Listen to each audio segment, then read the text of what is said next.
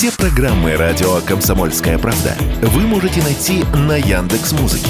Ищите раздел вашей любимой передачи и подписывайтесь, чтобы не пропустить новый выпуск. Радио КП на Яндекс Музыке. Это удобно, просто и всегда интересно.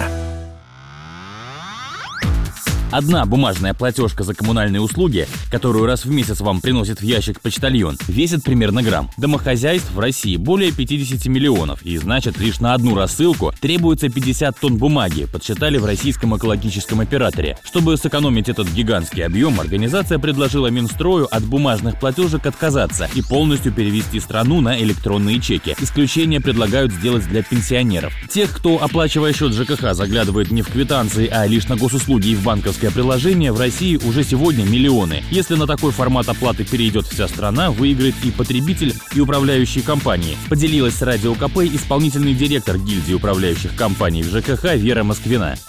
В принципе, мы давно уже перешли. Только э, по, по привычке мы все это дело запараллелили. Эти, все, все, равно, все равно на каждый чих приходит бумажка. Спрашивается, зачем? Когда уже 90% населения, 95 даже, оплачивает через приложение банковское, да, либо там э, еще какие-то электронные сервисы всегда есть в регионах. А, а то, что касается наших пенсионеров, то там вообще простая история. Они пишут заявление, у них э, все это снимается прям с пенсии. И там уже не, не будет места мошенникам, честное слово. Особенно если это все переводить через госуслуги. Пенсионерам, напомним, переход на электронные квитанции пока не грозит. И все же многие эксперты считают, что с текущим уровнем цифровизации в стране переходить на такой формат рановато. Есть к инициативе и другие претензии. Слово эксперту Народного фронта Павлу Скленчуку.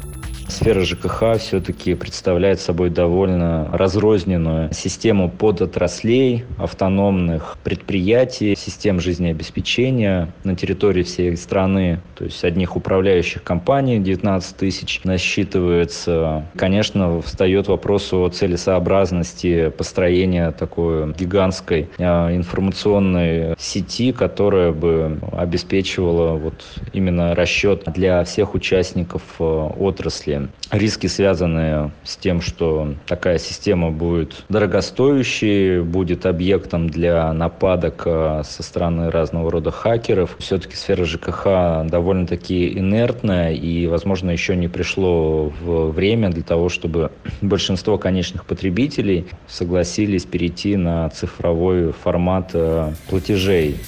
Ранее президент России уже поручал правительству сформировать план по поэтапному переходу к внедрению платежной инфраструктуры ГИС ЖКХ. Василий Кондрашов, Радио КП.